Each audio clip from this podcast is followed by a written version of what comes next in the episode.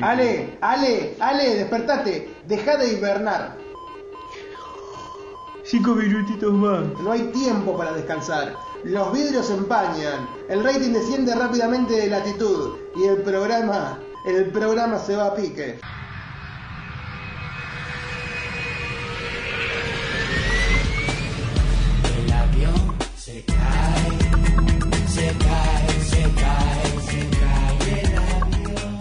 ¿Y qué pasó con los oyentes? Saltaron en paracaídas. ¿Y la diversión? Se congeló.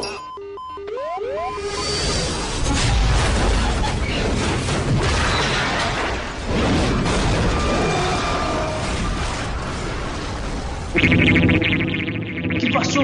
Nos estrellamos. ¿Y cómo está el operador? Eh, vivo. Entonces salgamos.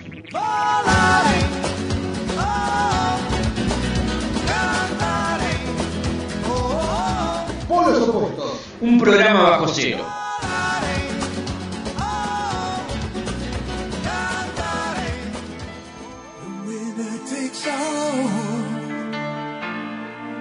It's the thrill of one more kill, the last one to fall. Who never sacrifice their will. Don't ever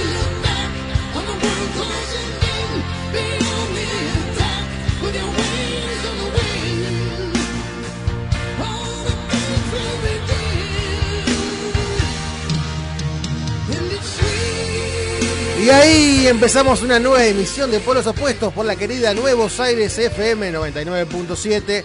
Hoy un programa cargado con muchas cosas. Hoy pasó Argentina, no pasó Argentina, salió tercera en esta Copa Mundial de año 2019. Copa América. Copa América. Ya ya, es, lo, es lo mismo. Salimos, salimos terceros y bueno, ya está, ya está. Le ganamos a alguien, es así. Hoy un programa que tiene un montón de cosas. Sale, antes que nada, primero voy a saludar a, a mi izquierda al señor Valentino en la operación. ¿Cómo anda Valentino? ¿Todo bien? ¿Todo tranquilo? Perfecto, me encanta. Y a la derecha tengo al señor. Alexis, Barrio Nuevo. ¿Cómo anda, Sale? Muy bien, excelente. ¿Excelente por el partido? No, no, vos, Bien. sa- vos sabés que ya jugar por un tercero o cuarto puesto como que no te da mucho aliento. No. Obviamente uno siempre quiere que gane Argentina y lo hizo, así que bien por la selección y el elenco nacional. ¿Cómo fue tu semana? Del 1 al 10, ¿cuánto? Eh, un 8, una semana, un buen 8. Bien, Sí, una gusta. semana donde las temperaturas bajaron demasiado, tuvimos temperaturas bajo cero. Seguimos teniendo. Sí, seguimos, Seguimos teniendo, teniendo. sigue siendo una noche fría. Y bueno, tenemos un programa cargado con un montón de contenido, con un montón de entrevistas y noticias. Miguel. Como decíamos, 6 de julio del año 2019 tenemos, a continuación tenemos una nota linda, interesante, en piso con Noches Solidarias La Plata, para hablar un poquito acerca de eh, qué pasa con la gente en situación de calle, a dónde uno se puede dirigir, si tiene algo para, donar, algo que lo tiene ahí guardadito tal vez y no sabe de dónde llevarlo. Bueno, vamos a hablar un poquito con ellos para que nos cuenten acerca de este lindo emprendimiento, se podría decir, una, nueva, una buena iniciativa que está... Está relacionado con Caritas también, estuvimos eh, viendo por allí, por internetes. Sí, vamos a estar hablando eh, de cómo se manejan ellos y su compromiso social que tienen noche a noche, Miguel. Y además, ¿qué tenemos? Después tenemos la máquina del tiempo. ¿Con qué, Ale? Bueno, vamos a estar homenajeando a la querida China Zorrilla, vamos a estar hablando un poco de sus películas y un poco relacionándola con su vida personal, eh, cómo creció, cómo se formó y bueno, y el triste fallecimiento que tuvo por allá en la década, del- en el año 2007-2008. Ya pasó mucho tiempo, increíble. Y después tenemos analizando cosas. eh, vamos a hablar un poquito. Será una mezcla entre cinema y analizando cosas. Porque vamos a hablar acerca de películas, títulos que están cambiantes. Eh, título original y título en Latinoamérica y en España. Así que le dejamos la. eh, tenemos la puntita nada más. Y después para cerrar, obviamente, tenemos entrevista de acústico con los chicos de Pasto que debutan en el piso de Nuevos Aires. Como por eso puesto. Primera vez que vienen al piso. Así que eh, está buenísimo. Así que un programa recontracargado, Miguel. Un programa variado, se podría decir. Tenemos un menú variado. ¿Viste cuando te dicen menú para celíacos, menú vegetariano, menú para la gente que come carne? Bueno, Sí. tenemos para todos los gustos. No te podés quejar el día de hoy. Está bueno eso. ¿Y cómo andamos en redes sociales? Andamos muy pero muy bien, tenemos 630 me gusta en nuestra página de Facebook, nos encuentran arroba polos opuestos LP y si no también nos pueden encontrar en Instagram también arroba polos opuestos LP, Miguel. Me encanta, me encanta. Y para cerrar la parte, la intro, tenemos consigna del día. ¿Cuál es la consigna? ¿En qué te arriesgarías? ¿En qué me arriesgaría? ¿En qué te arriesgarías, Ale? Y yo me arriesgaría como siempre y ya. De por sí estoy arriesgado con el programa. Con polos opuestos me arriesgo salir todos los sábados. Me encanta eso. Yo diría lo mismo, yo diría lo mismo. Yo me arriesgaría con polos opuestos. Y Valentino creo que también diría lo mismo. Y somos los tres que... sí, sí. Obligatoriamente dice que sí.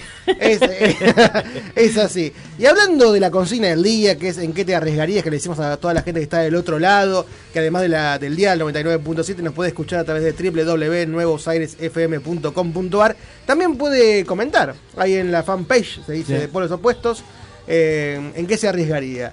Y hablando de esto, De tenemos, tenemos algo a continuación bueno, que está relacionado. ¿Qué es, Ale? Como siempre, todas la- las consignas de los programas está acompañado por un mini sketch. Y en este caso, el mini sketch es Rápidos y Arrugados.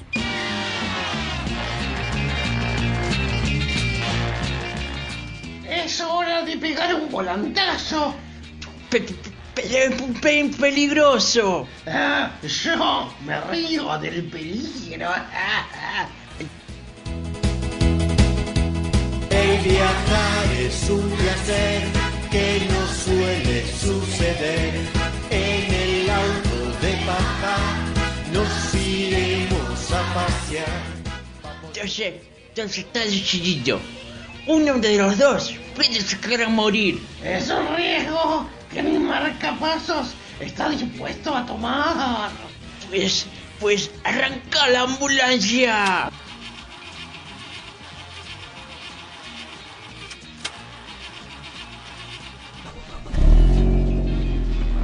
Al fin salimos de este asilo. Libertad, dulce libertad. Y ahora nos vamos a Hawái. ¿Por qué te cruzaste ese semáforo en rojo? ¿Qué semáforo? No veo nada con mis cataratas. Cuidado, cuidado con las per- personas. ¿Qué? No te escucho. Cuidado con el gato. ¿Dónde? El árbol, el árbol. Frena, viejo loco. ¡Ya estamos en Hawái! Siento calor. ¿Por qué? Porque estamos en el infierno.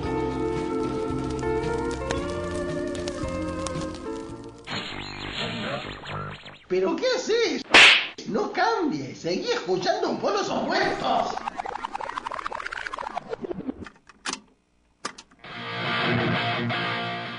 La entrevista. Los abuelos de es un grupo que te pone alitas inmediatamente o te prepara para tirarte un piso 19. Los que duran o los que se juntan son porque son del palo y se ponen a tocar y salen. Una banda de historias. Es la diferencia entre ser un músico, músico que de verdad tiene la música en el corazón, como por ejemplo tiene Mercedes Sosa.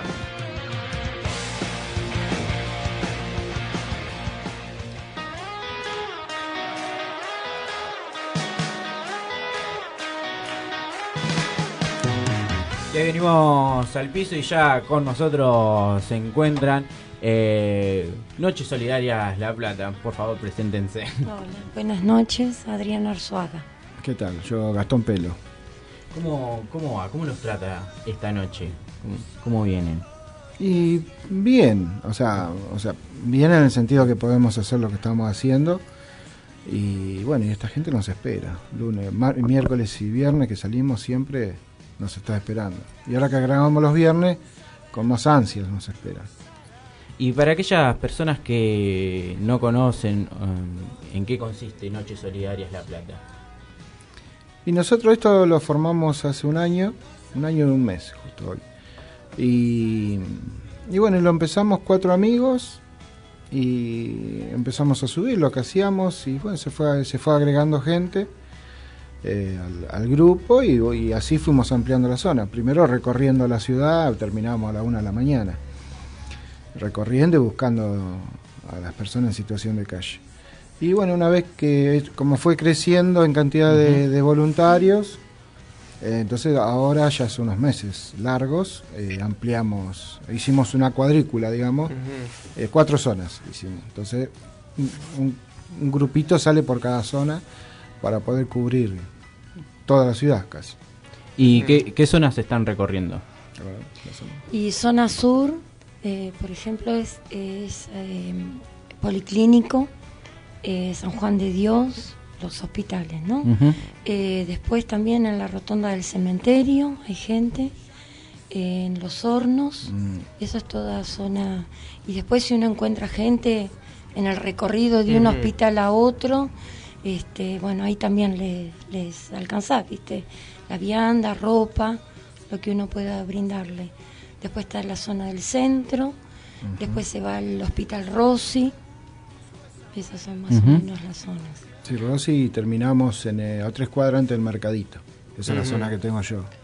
Allá el Rosy, casi el mercadito, 122 y 50. Así que bastante amplio. No, no, es amplio. Gracias a Dios pudimos eh, ampliarlas, cubrir, casi, cubrir casi toda la ciudad. Yo sé que faltan, que hay más gente en otros lados. Pero bueno, de a poco, de a poco estamos cubriendo. Sabemos también que hay muchos grupos que, que están saliendo eh, y están cubriendo por ahí otras zonas que nosotros no- todavía no llegamos. Así que bueno, es, es ayudarnos eh, entre todos. ¿Y qué los motivó a ustedes em, en arrancar esta iniciativa? En decir, vamos a juntarnos y vamos a hacer algo por la gente que está en situación de calle. Y esto hace unos años, con, lo- con estos amigos que empezamos, siempre llegaba el invierno y decíamos, tenemos que hacer algo por, por la gente que está la Ujú. intemperie, pero por ahí no nos animábamos, o por ahí teníamos algún concepto de la noche, de esta gente. Claro. yo, por ahí uno tenía el temor, no sé. que Como un nos- prejuicio. Sí, como un prejuicio que no, no sé, que nos iban a cuchillar, qué sé yo, viste, Esa- esas cosas. Y bueno, un día nos animamos, cocinamos, salimos con 15 vianditas y a buscar. A recorrer, fuimos a la terminal, que en esa época habían eh, bastante gente, por ahí en plaza, mirábamos, parábamos, miramos si había alguno durmiendo. Y no, y nos acercábamos, sí, y es cierto, primero te miran un poco con recelo, con, con su agresividad, porque, o sea, el, el mundo los trata agresivamente. Y pero cuando le decíamos, mira, eh, te venimos a traer un plato de comida caliente, yo ya cambiaba. Hasta se nos han puesto a llorar porque te cuentan, te empiezan a contar sus vidas. Y bueno, y entonces todo ese prejuicio se te va. Claro. Es cierto, primero te miran como, como ¿qué crees acá? ¿viste? Pero También como un poco. cierto miedo. Con desconfianza. Mm. Sí, sí, sí, porque, sí. viste, o por ejemplo, nosotros tenemos la costumbre de sacar fotos cuando a la gente que las estamos ayudando para que también los donantes vean que todo lo que ellos nos donan uno se los brinda a la gente que necesita. Entonces por ahí no, no me saques fotos, eh, venís, me das y, y al final me querés sacar una foto. Entonces uno se acerca, le explicás que eso es una manera también que el donante se dé cuenta que no queda en nosotros lo que nos dona. Todo lo que nosotros recibimos es para darlo, que es el nexo que tenemos entre el donante y la gente necesitada. Y entonces sí, ahí de a poquito, viste, ya se van dando, te van contando por qué están ahí, qué les pasa, qué necesitan. Eh, sí, se, se va creando, formando un vínculo entre ambas partes, ¿no? Y cuando se escuchan esas historias, ¿cómo se los, cómo se los contiene? Y eso es, este, primero, o sea, uno siente dolor, siente tristeza, pero igualmente tenés que ser fuerte, eh, porque nosotros estamos para contenerlos a ellos, no te podés abrazar y ponerte a llorar vos. O sea, Claro. abrazarlo sí, pero contenerlo. Y yo, por ejemplo, a mí me quedó, ahora de estos días que hace que empezamos a salir los viernes también, un hombre grande, viste, me ve y me dice, te agarran de las manos, te dice, uy, ahora vienen otra vez, por hoy nada más vienen viernes. No, le digo, ahora vamos a empezar a venir los miércoles y también los viernes. Y me dice, uh, dos veces a la semana comer comida caliente. Y eso, viste, te, te pega y te llega al corazón, realmente porque es, es muy fuerte. Que una persona grande que se sienta tan sola y necesitada y a la vez contenida por un- una porción de comida caliente o ropa o el hecho de estar al lado de ellos y, y escucharlos, escucharlos en lo que necesitan, ¿no? Es un duro golpe de la realidad, se Y podría sí, decir. realmente sí, es la realidad. Sí, sí, hay muchos, los siempre pasa con los nuevos voluntarios. Bueno, ayer ayer que salimos eh, se agregaron para los viernes, no sé, como 5 o 7 Y hubo voluntarios gente nuevos. nueva, sí. Y sí, todos decían lo mismo, el- ese, ese choque que, que no ven. Uno va por la calle, ve por ahí un, durmiendo, pero no. Pero ya cuando te pones a charlar con ellos o que te empiezan a contar su vida, porque uno tiene el prejuicio, bueno, se lo habrá buscado, bueno, sí, está todo el día borracho. Pero ¿por qué? ¿Por qué llega a esa situación? Eh, bueno, y ellos te empiezan a contar y, a veces uno se, se quiere morir de, de cómo ha vivido y por qué terminó así a veces. Sí, a veces capaz que uno va en el micro y no se da cuenta eh, de las dimensiones eh, por qué esa persona está en esa situación de calle. Sí, y sí. entonces a veces mm, suena feo, pero a veces como que hay mucha indiferencia y... ¿Qué hay indiferencia? Sí. Y ¿Vos ves alguno cuando te, el y te das cuenta y que, es- que detrás de todo eso, de esos prejuicios, hay una persona. Sí, sí, sí, sí. O el hecho, no solo comida, por ejemplo, le damos eh, artículos de limpieza para su aseo personal, shampoo, jabón, eh, presto barbas, ¿viste? Para que se afeiten.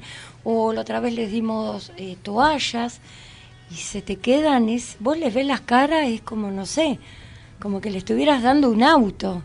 Y es simplemente un jabón o un sobrecito de shampoo que para uno es cosa de todos los días Es algo que no te das cuenta y eso simple a ellos les es un mundo le- les cambia Es realmente es muchísimo sí Y recién hablaban, hablaban acerca de la recepción de la gente, de la indiferencia, pero a la vez también que había nuevos voluntarios.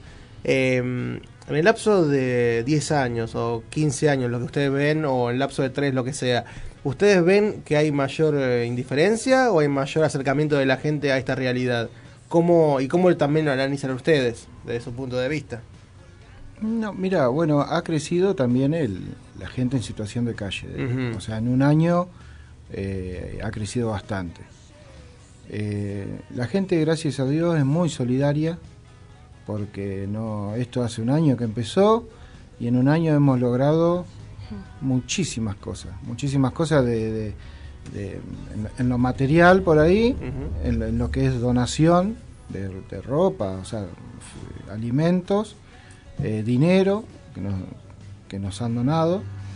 Y todo eso, o sea, en un año uno se pone a pensar y, o sea, yo me pongo a pensar que soy por ahí uno del- del- de- desde el principio eh, y uno, no sé, no, no entiende cómo en un año la gente nos donaron un horno pisero, o sea, eh, una, dos heladeras, ya Sí, vamos, dos dos heladeras. heladeras nos donaron. un freezer Un freezer. Ah, Compramos igualmente, bueno, hicimos una cena hace un- unos meses atrás y compramos una nafe industrial y un freezer para, para ir guardando nuestras cosas y poder, eh, bueno, cocinar más cómodo. Pero, o sea, y uno se pone a pensar en un año cómo la gente, o sea, confió en nosotros, bueno, siempre tratando de no defraudar a todos los donantes. Y, gra- y grandes cadenas, no las nombro ahora porque nombrar una tenés que nombrar. Se ponen Ah, celosas por Pero sí, sí. No, porque te olvidas de alguna, pero pero tenemos donantes. Pero son muchas, por Son muchas, Eh. sí, sí, sí. Hay una cadena grande de, de, de- de- que vende pollo y nos dona 10 kilos de milanesa por semana. Está bueno que no les digan a ustedes, uh, tienen que nombrarla. Está bueno que sea que sea porque ellos quieren donarla. Está bueno. sí, sí, sí, eso. sí, no, por eso no la vamos a nombrar. Porque, bueno, primero hay que Está buena la, la humildad Y sobre todas las cosas. Después, qué sé yo, un amigo que tengo que tiene una fábrica de pasta nos dona 100 planchas de ravioles por semana. Eh, y así, así, carnicerías. eh, que bueno, ven lo que hacemos. eh, gracias a Dios hemos salido en, en varios medios eh, de, de radio, de, bueno, en televisión en Somos La Plata. Dos veces nos vinieron a. Y después algunos medios de internet. O sea, no es. eh, o sea, ven, o sea, es palpable que lo que nos donan, como decía ella, lo que nos donan llega. Y bueno, y estamos y hacemos unos menús. Tenemos ahora ya en un año estamos más organizados. eh, tenemos áreas, el área de cocina. Ella es la encargada del depósito, lleva toda eh, la fecha de vencimiento, con lo que se está por Los vencer. alimentos, Sí, sí, y sí. tiene todo anotado, todo lo que entra, todo lo que sale. Eh, bueno, cuánto se utilizó para hacer para 100 viandas. La parte Bueno, de contaduría. Sí, sí, sí. Todo lo que es eh, alimento, bueno, entonces le preguntan, yo, yo, a ver, ¿cuánto usamos para...? Bueno, entonces va y se fija. Después, bueno, tenemos otra área donde es el embolsado, porque se le da pan, porque tenemos varias panaderías que nos donan pan y facturas. Así que, bueno, tenemos un área ahí de la gente que prepara las bolsitas con los pan, con los descartables. Bueno, otra área que cocina. Yo que soy un comodín, que voy y vengo, me cargo como no hace nada. Pero bueno, atienden, tocan el timbre, porque bueno, cocinamos ahí en Caritas. Nos se dio un lugar hace, un- hace ya varios meses. Y bueno, voy, atiendo o, o manejo, manejo la página. Entonces, bueno, tengo que andar contestando. Bueno, mañana voy, listo, va, te esperamos. Bueno, entonces estoy ahí medio de recepcionista. Claro. Así que, mm, pero bueno, estamos en ese sentido estamos organizando.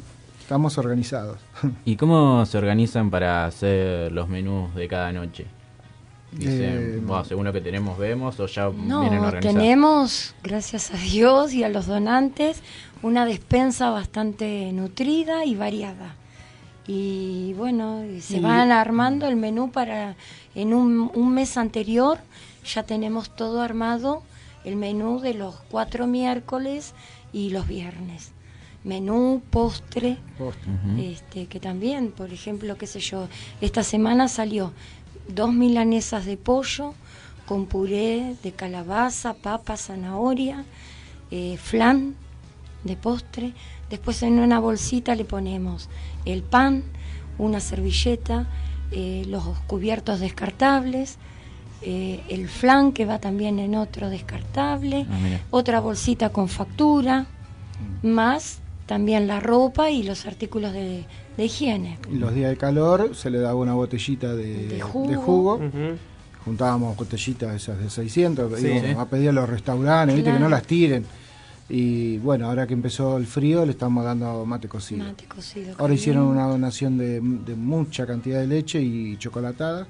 Así que bueno, vamos a ver si implementamos ya la semana que viene darles chocolatada, por ahí más a los, la- las personas que tienen chicos. Hay familia Hay familia. también, entonces. Así sí. que por lo menos, bueno, no es, es nutrida, la verdad, eh, la comida que le damos. Por eso nos, nos esperan o nos dicen, Claro. uy, la comida calentita. Los- yo no, sin desprestigiar por ahí a los otros grupos, porque hay- grupos que salen también con comida caliente, los que pueden, los que pueden conseguir donaciones, ¿viste? O sea, la donación es muy difícil conseguirla. Nosotros, gracias a Dios, no somos, siempre decimos, somos parece un grupo bendecido porque desde un comienzo la gente nos empezó a donar y bueno, cada vez más, cada vez más, cada vez más.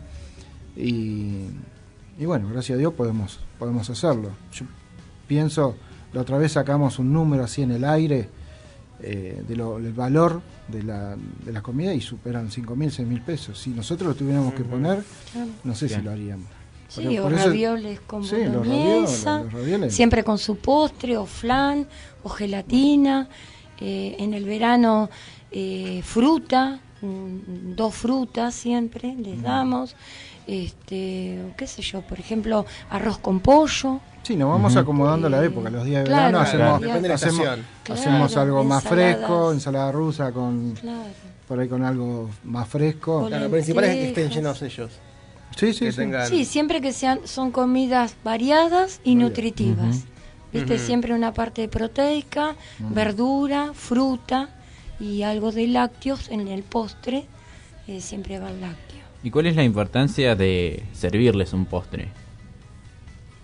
Es eh, la importancia es para ellos, es Mm. eh, el sentirse quizá porque un postre es algo, no es cosa de todos los días. Claro, pero uno lo capaz que lo toma como muy cotidiano, vos pero para ponele, ellos... vos comés un, un sándwich, un patio, lo que sea, con una fruta, y ellos, viste, que te vean el postre o el vasito y con su cucharita de la gelatina, o el flan, o el postre, o en el verano eh, nos donaron uva Mm. de, de una casa, y uy, uva fresquita, ¿cuánto hace que no comía uva? Mm. Y eso te mata, ¿viste? Los Porque ravioles, cuando empezamos con los los ravioles, se- se, ravioles, ponían a llorar ah, porque había mucha con gente. queso de con rallar, queso, ¿eh? Con queso de rallar y con todo. cada Mira. cual con su sobrecito hay, de hay- queso. hay una fiambrería acá en La Plata muy famosa también que nos dona lo que nosotros le pidamos. Claro. Y bueno, entonces le pedimos por ahí a veces los sobrecitos de queso. Sobrecitos de queso. Bueno, antes le pedíamos por ahí alguna horma, lo rayábamos.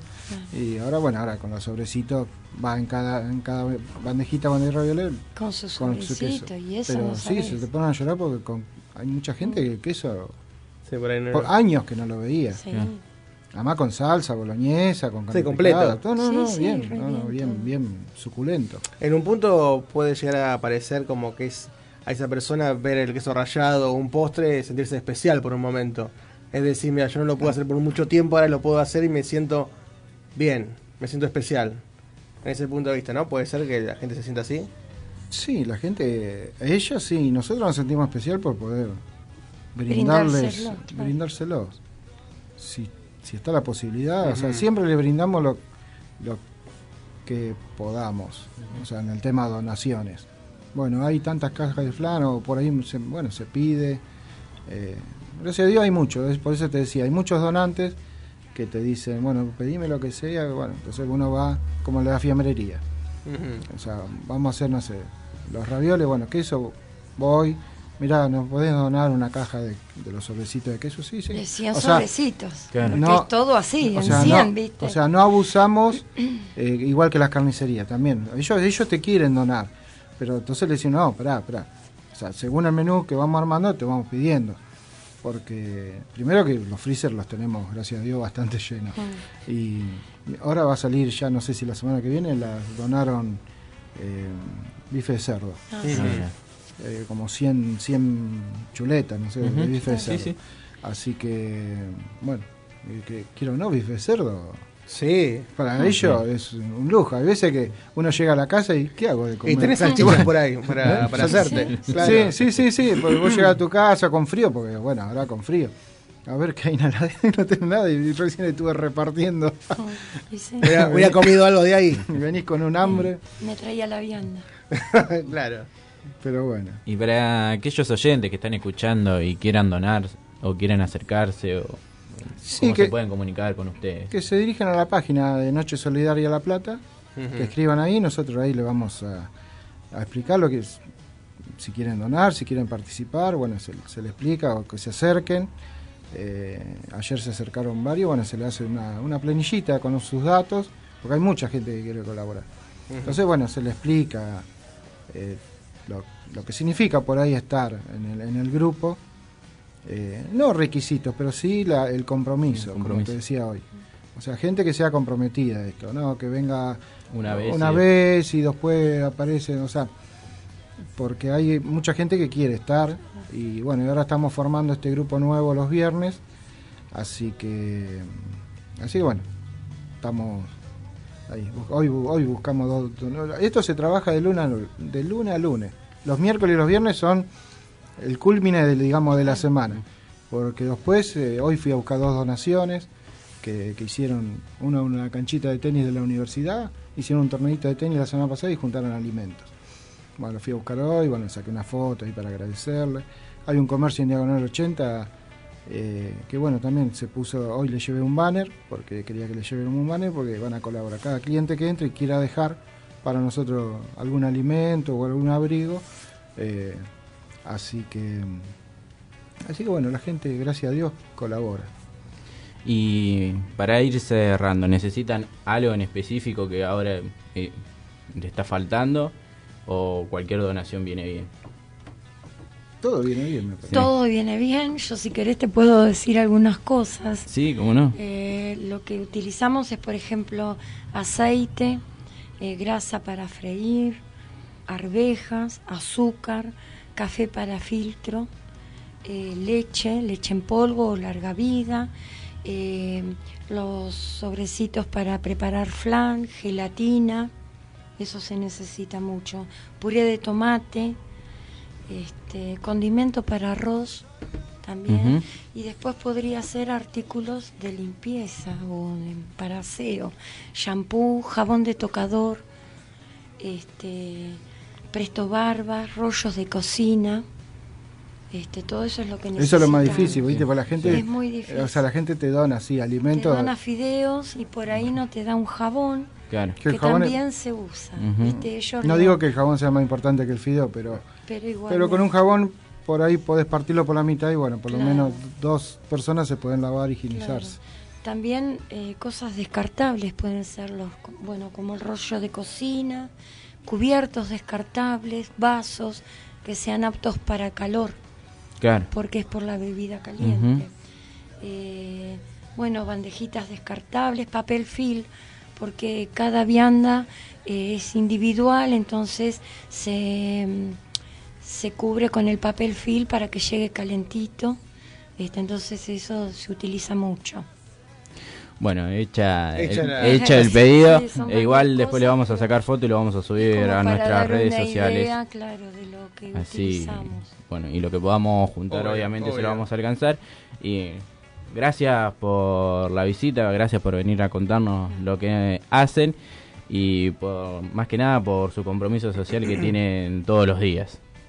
Gracias a ustedes también por la difusión de lo que Mm. hacemos. Así que bueno, Miguel, nos vamos a una pequeña tanda y los despedimos con un aplauso que se lo merecen. Gracias.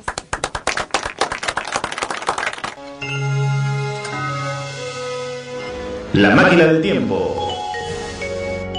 Bla, más fuerte, que no te escucho. ¿De qué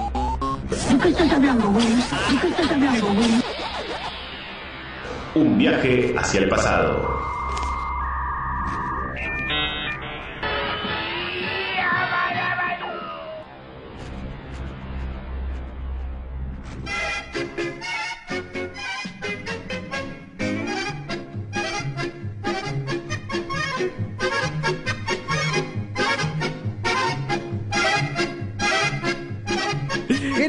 Ha pasado? Ha perdido algo, ha perdido. Sí, la cordura ha perdido. Sí, hace rato la gordura.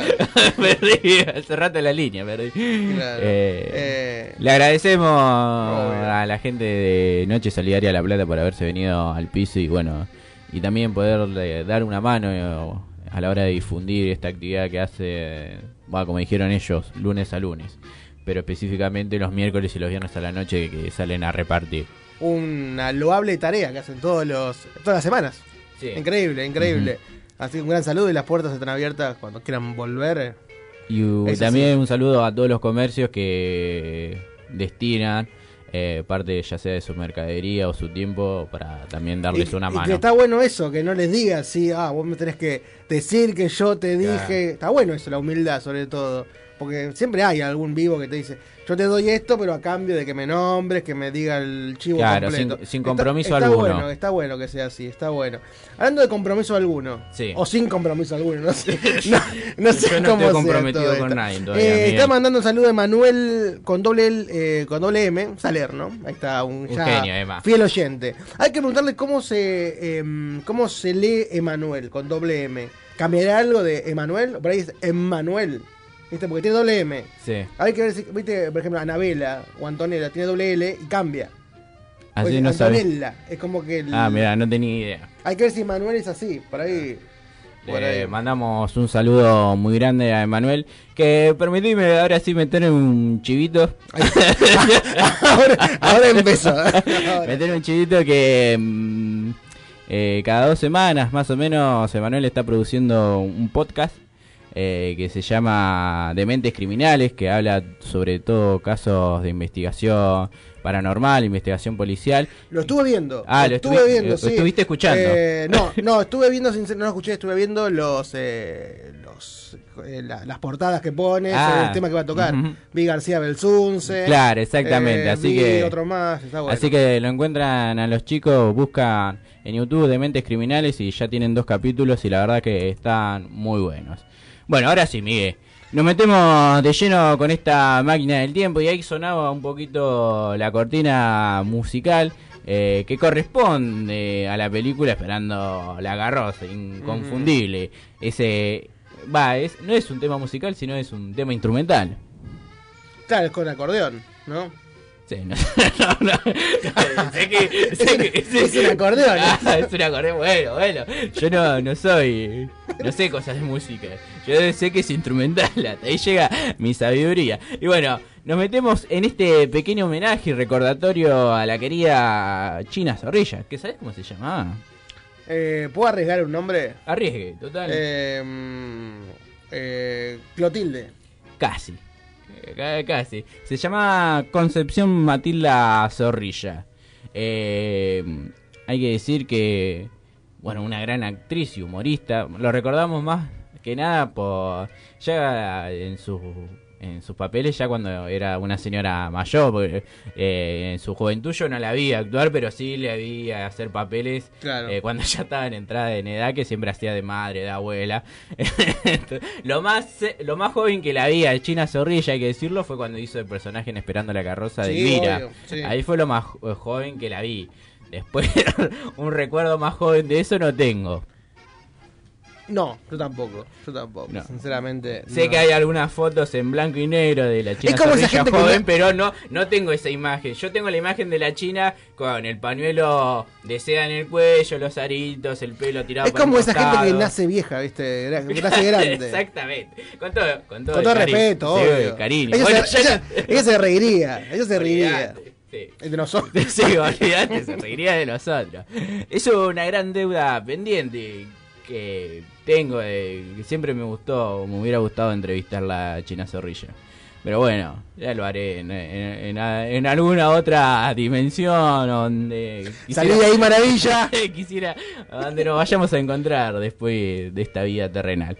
Cuestión, que su infancia siempre estuvo marcada por el arte. Hay que decir que su padre era escultor, José Luis Zorrilla, que hizo varios monumentos, tanto en Montevideo, en Uruguay, que hizo el gaucho de Montevideo, que está en el centro de la ciudad de Montevideo, y también hizo varios monumentos para, para acá, para nuestro país. Mira. Hizo, eh, creo que, si no me equivoco, uno de los generales de San Martín, que está em, en San Juan, y hizo también un monumento a Belgrano. Así que fue un padre que eh, siempre estuvo ligado a, la escultura y al arte escénica. También era nieta de un poeta eh, que se dedicaba a hacer poesía para los políticos de aquel entonces, por el siglo XIX. Así que siempre su, su infancia de la China Zorrilla estuvo marcada por el arte. Además, ella en varias entrevistas lo ha reflejado lo importante que fue su padre y su abuelo en cuanto a la hora de elegir esta vocación de la actuación, debido a que mm, eh, en aquella época eh, decidir ser actriz se lo veía como algo malo, ¿viste? Era un estereotipo como que todas las actrices eh, estaban relacionadas con el alcohol, con la prostitución, eh, con las drogas. En esa época se le asociaba a eso, a la actriz. y su abuelo era el, el único que la apoyaba cuando ella decidió ser actriz. Y estaba contento porque eh, el abuelo siempre quiso ser actor, pero obviamente nunca lo logró. Entonces deseaba que uno de sus hijos sea actor o actriz.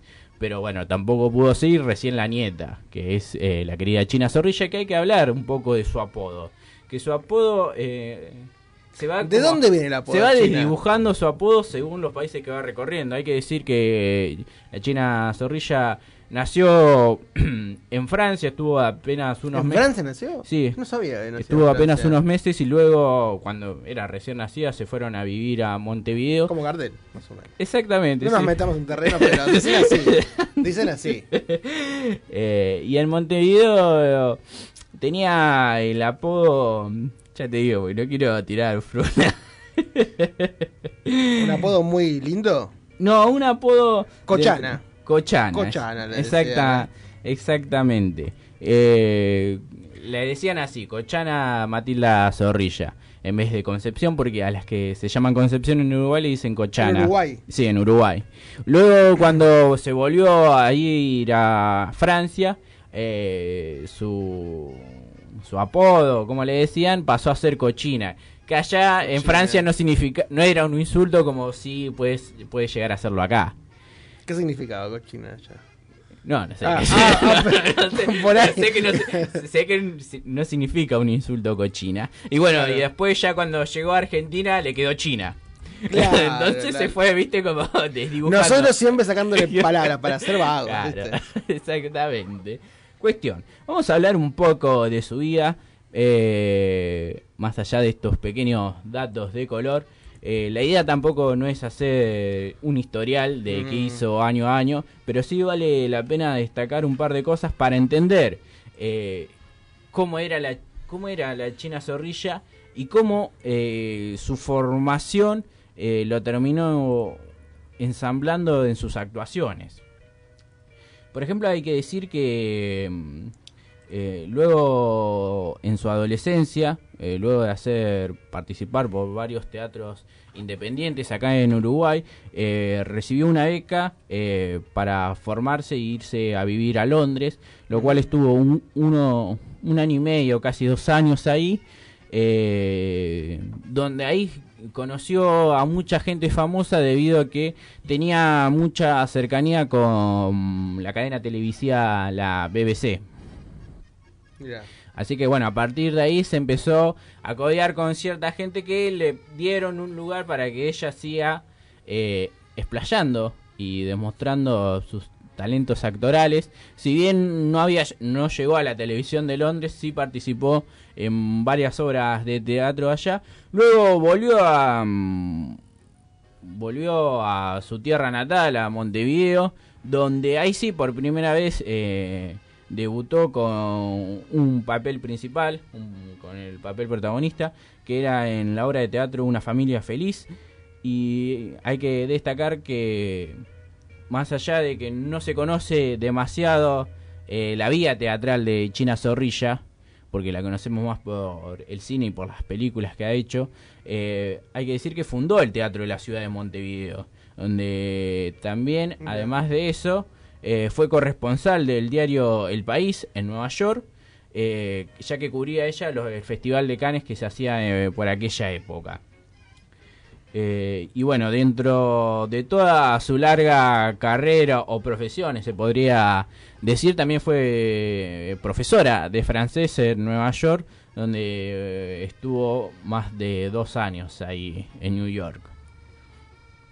Así que un Eh, bastante extenso. Una mujer muy viajada. Sí, además eh, siempre como una siempre con una formación académica en todo lo que en todo lo que encaraba, no es que iba a un lugar para para probar suerte, sino también el- lo que hacía era formarse más que nada en la actuación dramática. El tema que me quedó resonando una cosa a mí. Eh, bueno, después vamos a hablar un poquito de Esperando la Carroza, pero ¿cómo son los, eh, los extremos de la vida, no? Uno tiene un tipo de formación y después te puedes ir a otro y te llega el éxito, ¿no? Claro. ¿Cómo, cómo cambia la vida, no? Eso me gusta de, aparte de China Zorrilla, una, una mujer muy viajada, cómo, cómo fue tan versátil. Eso me gusta.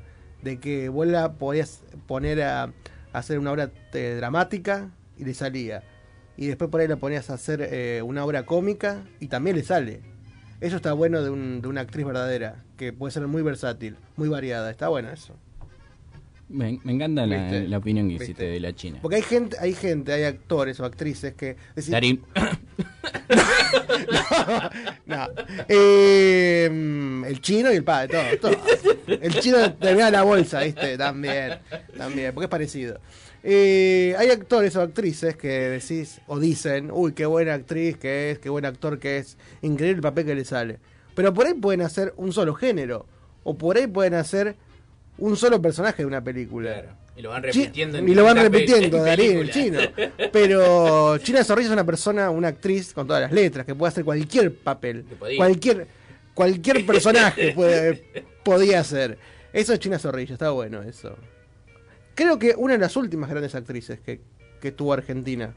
Sí, además, eh, como que Argentina eh, la- a la China Zorrilla la apropió como una, una más de Claro. nosotros, porque es uruguaya, y siempre recalcó que era uruguaya, pero obviamente siempre tuvo este cariño por Argentina y por Buenos Aires, que hay que decir que arribó acá a nuestro país eh, en el año 1971.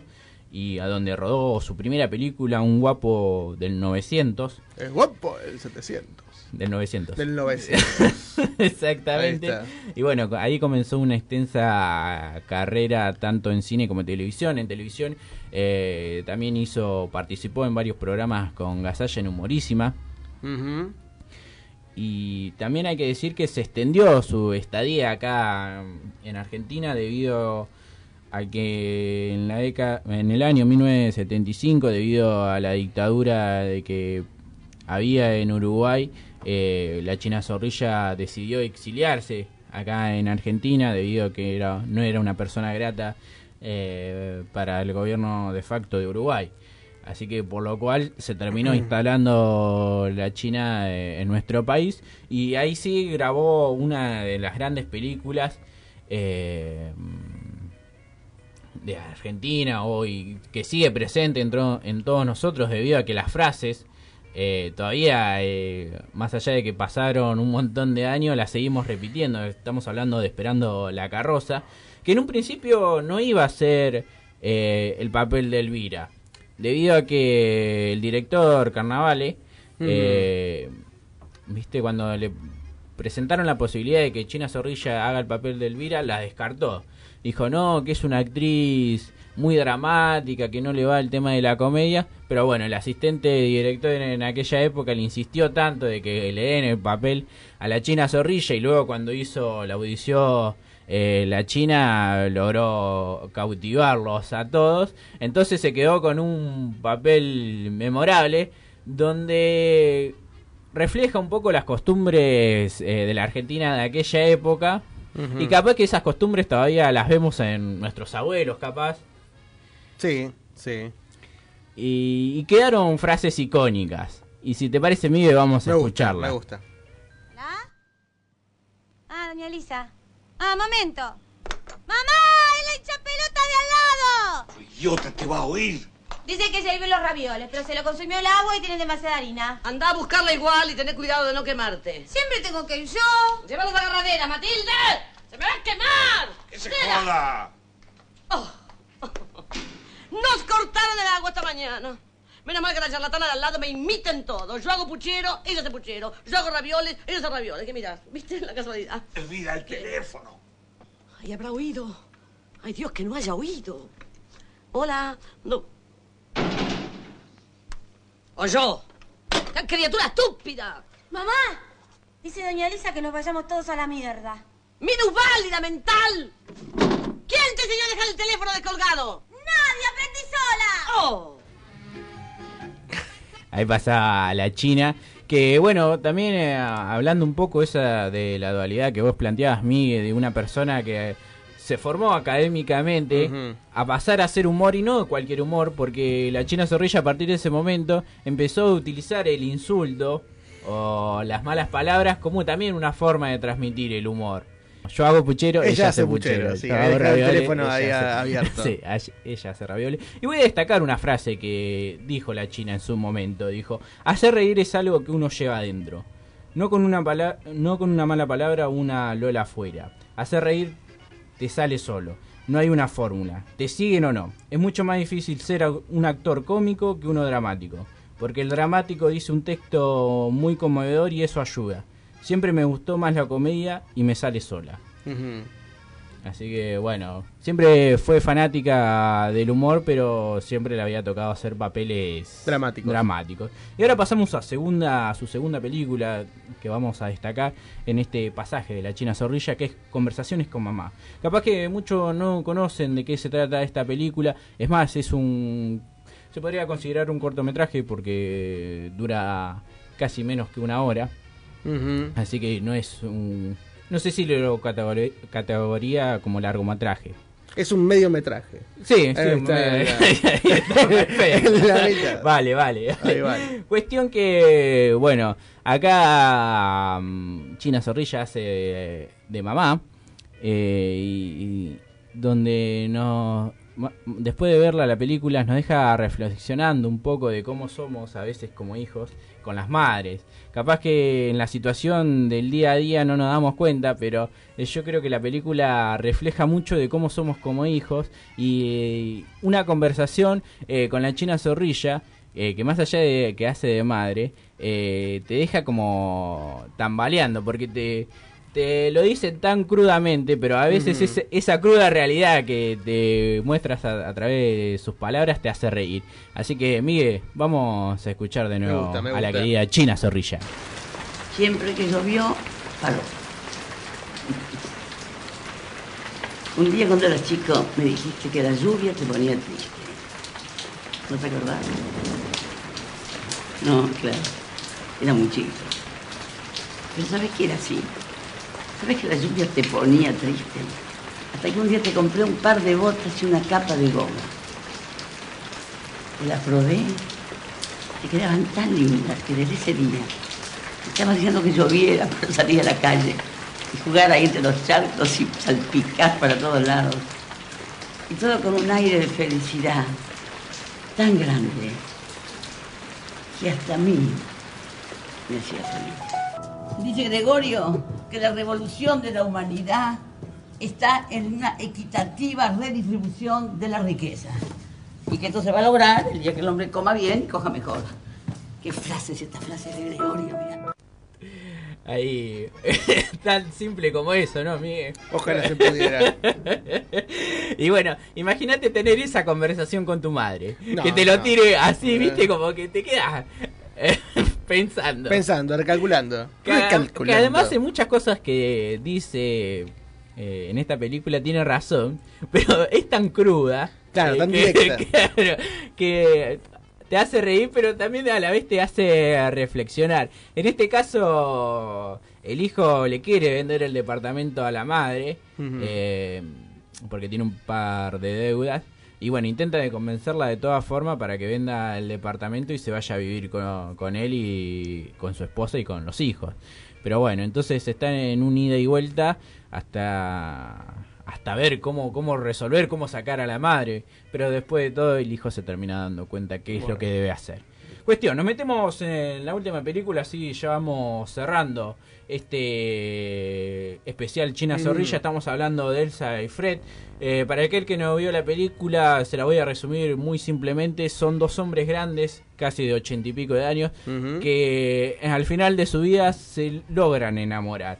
Y en este caso voy a contraponer un poco esta película con la vida que tuvo China Zorrilla, que siempre ella quiso formar una familia, casarse, y no lo pudo lograr y es algo que a ella le quedó pendiente. Es más, ella misma dijo en una entrevista, eh, dijo, he tenido mucha suerte en mi vida, menos una cosa. Yo debería haberme casado y tener al menos un hijo. Creo que una mujer debe tener un hijo. En eso pienso cada vez que me acuesto. Creo que una mujer que no tuvo un hijo está como incompleta. Más allá de, eh, de cada uno de la opinión que pueda llegar a tener, esta era la opinión de la China. Y siempre que le quedó esa cuota pendiente. Así que vamos a escuchar este pequeño fragmento de Elsa de Fred y nos vamos a la tanda. Vamos, entra. No, mujer, no, que no vamos a hablar. ¿Qué importa? ¿Te molestaría morir aquí esta noche? Entra. Entra. En un momento dado, ellos están solos en el mundo. El ruido de las aguas empieza a desaparecer. Querido Marcelo, tengo que confesarte algo. Te amo. Te amo más de lo que nunca quise a nadie antes. Gracias. Gracias a ti.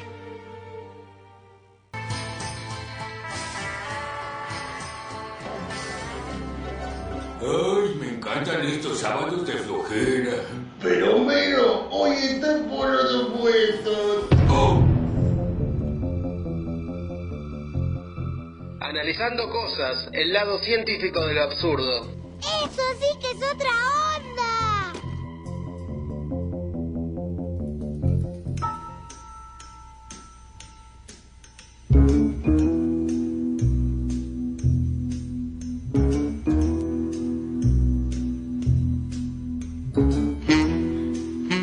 Volvemos con más por los opuestos por la querida Nuevos Aires 99.7. También nos puedes escuchar a través de www.nuevosairesfm.com.ar.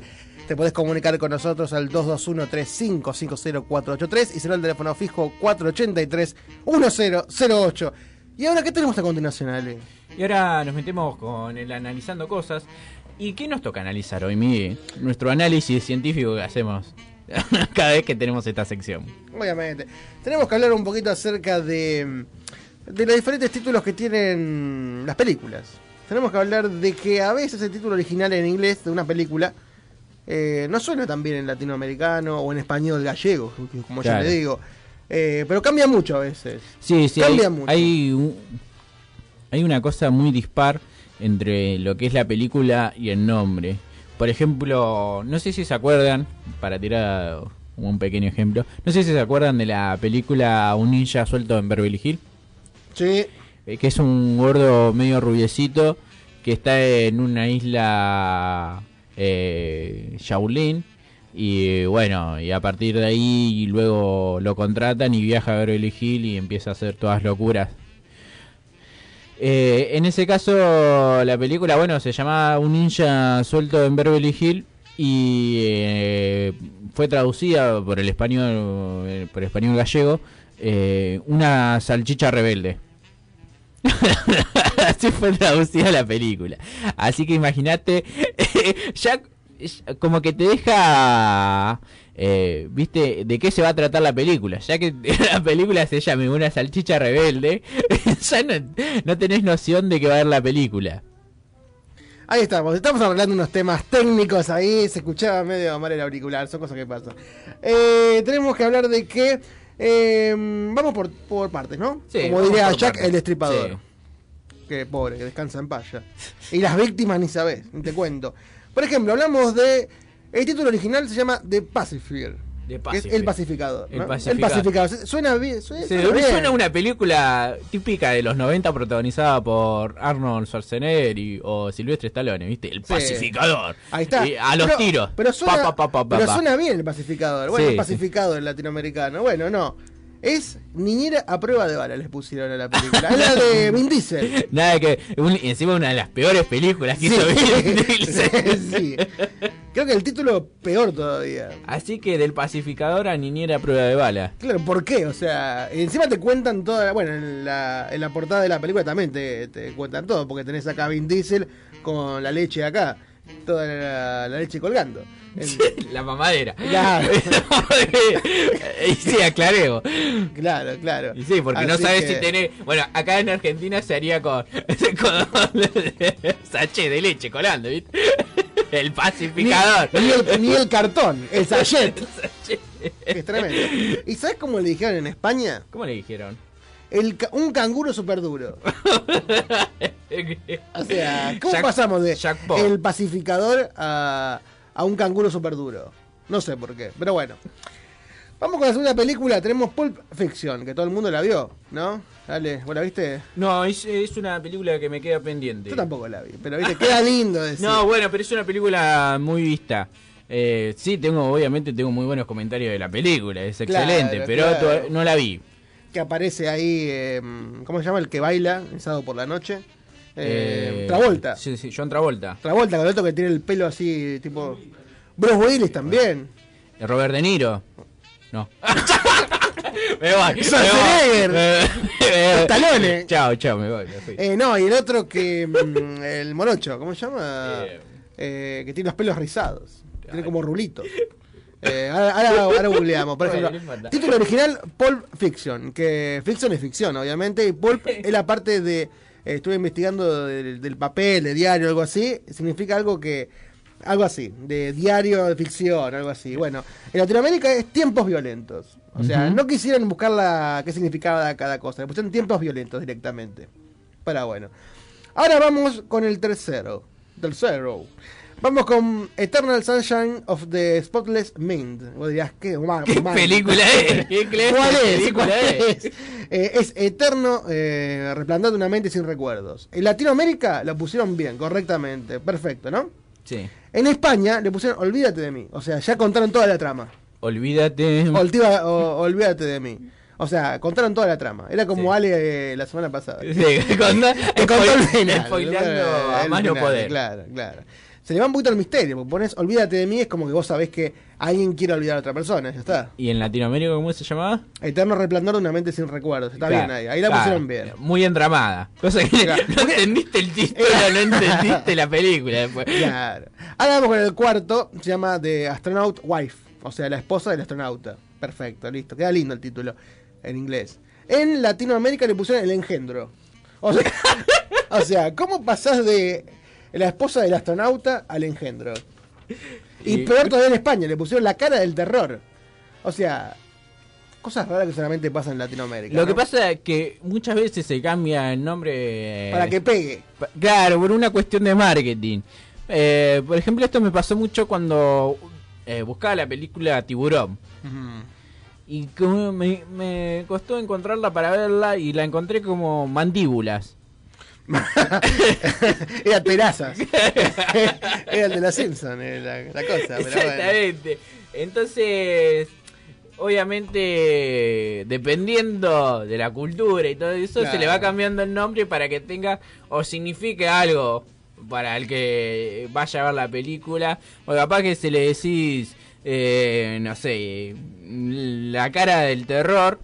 Capaz que no, acá no genera nada, ¿viste? La cara del terror, otra película más.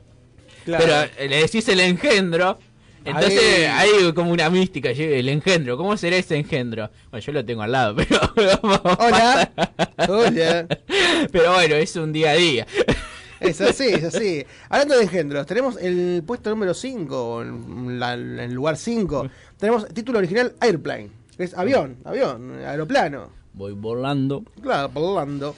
En Latinoamérica le pusieron ¿y dónde está el piloto? O sea, ya, ya cambió todo el pasamos, pasamos del avión a dónde está el piloto, o sea, No, no sabía qué, era, qué película era. ¿viste? ¿Viste? ¿Viste?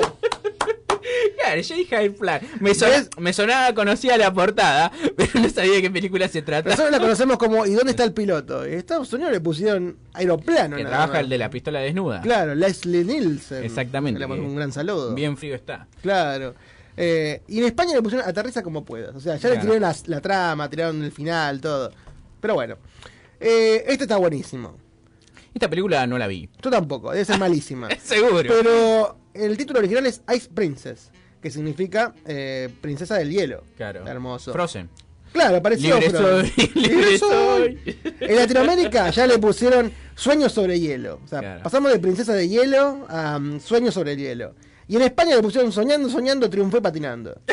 o sea, ya no le, no le importó la, nada. es musical, parece musical. Claro. Soñando, soñando, triunfe patinando. ¿Cómo llegamos de Princesa del Hielo hasta Soñando, Soñando, Triunfé patinando? O sea, Bueno, es un poco. Yo le pondría ese nombre a la película de Polos Opuestos. Claro. Soñando, soñando. ¿te imaginas que hagamos una película de polos opuestos y nosotros le pongamos un título y después en Estados Unidos le pongan otra cualquier cosa? Triunfe patinando. Ahora vamos con una conocida, una reconocida. Título original, Die Hard. Vos dirás, ¿quién es Die Hard? En Latinoamérica, Duro de Matar. Duro de Matar. Y en España, Jungla de Cristal. Igual en Latinoamérica está más cerquita de Duro de Matar, Claro. pero en España le pusieron Jungla de Cristal. ¿Qué ¿Viste? No, pero España tiene eso de tirar, viste, cualquier nombre. Cambiarlo Sí. totalmente. Sí, Encima es horrible escucharlo. Ya. Jungla de cristal. ¿Qué tenía que ver con Duro de Matar? O sea, Pues era medio Tarzán. Claro. Jungla de cristal. ahora vamos con uno que todo el mundo conoce. Beetlejuice, de Tim Burton. Exactamente, sí, sí. Increíble. Eh, título original, Beetlejuice. Beetlejuice. Nombralo una vez más y aparece. Claro. En Latinoamérica le pusieron, lo copiaron, copiar y pegar. Beetlejuice. Está Claro, bien, está bien.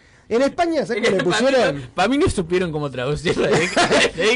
Ah, manda, manda Beetlejuice. Y en España, ¿sabes cómo le pusieron? ¿Cómo le pusieron? Leyeron Beetlejuice y dijeron, no, le vamos a poner otro nombre. Le pusieron Beetlejuice, le pusieron. ¿Cómo, cómo? Beetlejuice. Beetlejuice. O sea, como lo escucharon, ¿cómo se llama? Beetlejuice. Bueno, Beetlejuice les pusieron. En España es Beetlejuice, en serio. O sea, la gente dice Beetlejuice en España, pero bueno. Salud. Claro. Cosas que pasan, cosas que pasan. Vamos con una película más. eh, título original: Weekend of Bernice. La, mm, Barney. Las vacaciones de Barney, ¿no? Las vacaciones de Barney. Las vacaciones de Barney. ¿El dinosaurio? original. Puede ser, sí. o de Neustad también. Eh, o sea, las vacaciones de Barney. Queda lindo, queda simpático. En Latinoamérica le pusieron un muerto, pero de risa. No sé qué tiene que ver con el título original. Y para un poco. O sea, ya, ya dijeron que el tipo se había muerto. Ya, ya dijeron contaron Bueno, pero murió feliz. Y claro, en España le pusieron este muerto está muy vivo. O sea, ya contaron la trama. Ay, ya Con- está, sí. Contaron que Sí. en realidad el muerto no era un muerto, que estaba vivo. Ya, no te dan ganas de verla. No. Pero bueno. No, igual, eh, que se llame como quiera, no me da ganas de verla. Claro.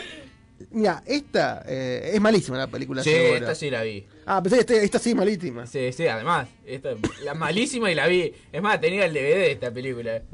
¿cómo llegó al DVD? El peor error de mi vida. Se llama, título original, Harold and Kuman Go to White Castle. O sea, eh, Harold y Kuman se van al Castillo Blanco.